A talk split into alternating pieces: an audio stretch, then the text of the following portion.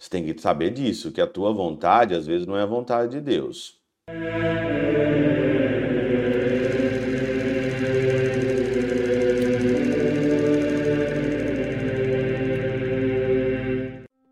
Em nome do Pai, do Filho e do Espírito Santo. Amém. Olá, meus queridos amigos, meus queridos irmãos, nos encontramos mais uma vez aqui no nosso Teós, Viva de Coriés, o Percor Maria.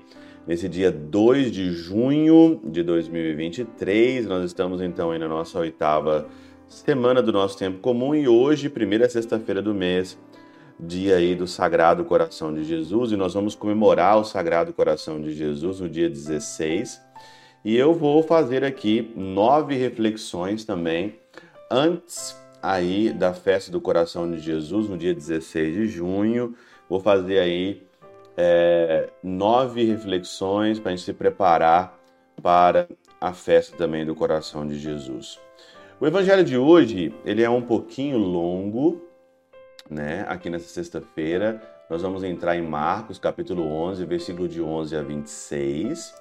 E no finalzinho do Evangelho, uma coisa que me tocou muito, que eu trago para minha meditação de hoje, é que Jesus, no versículo 24, ele diz claramente: Por isso vos digo, tudo que pedirdes na oração, acreditai que já o recebestes, e assim será. Tudo que você pedir na oração, acredite que você já recebeu Interessante é que se o Senhor fala isso, né? É que às vezes nós rezamos sem acreditar, né? Tem isso também. Você vai lá pedir uma coisa para o Senhor, você vai lá e pede, você fica esperando, mas você não acredita que você já recebeu. Mas os pedidos nossos, peraí, calma aí, você tem que entender uma coisa. O Senhor, ele vai conceder todos os pedidos a nós se for para a nossa salvação, se for para o nosso bem, então o Senhor vai nos conceder. Se não for para no... se não for para o nosso bem, se não for para nossa salvação, se tem alguma coisa errada, se você não precisa daquilo, se não é, se não está ali inserido no plano da sua salvação, na pedagogia da sua salvação, você não vai receber. Você tem que saber disso, que a tua vontade às vezes não é a vontade de Deus. Mas acreditar que você já recebeu de uma certa forma é acreditar que não temos só essa vida, mas temos também a vida eterna.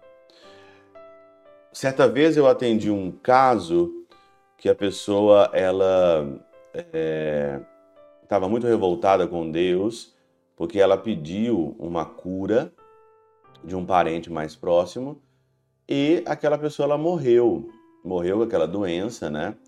E ela com todas as forças do coração dela, ela fala que Deus não ouviu ela.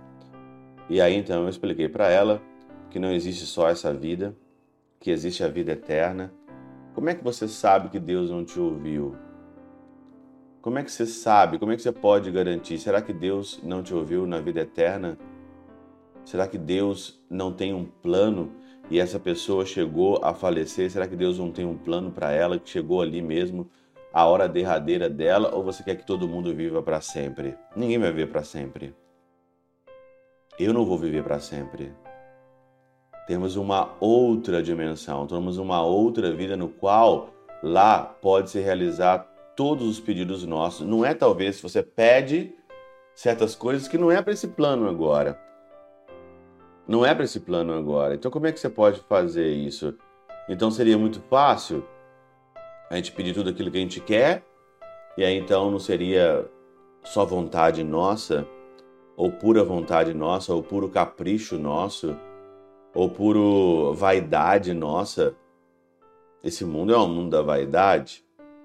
Por isso, o Teofilácto de Ócrida, ele diz o seguinte: quem pois crê pela vontade, manifestamente ergueu seu coração na direção de Deus, e a ele se une e seu coração aquecido fica seguro, como tendo já alcançado o que pediu, coisa que é inteligível para quem experimentou isso. É inteligível. Não dá para você ficar descrevendo, né? E a mim, certamente, parece que experimentaram isso aqueles que se dirigem à medida e à altura, pois isso se diz, diz que eu obterei tudo que pedires à fé.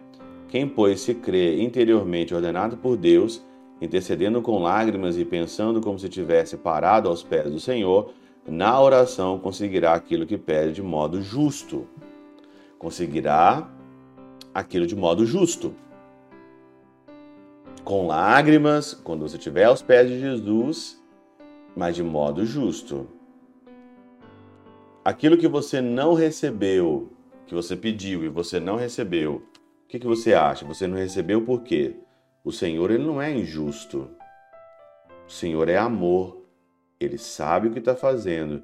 Se você não recebeu, pode ter certeza, foi justo que você não recebeu.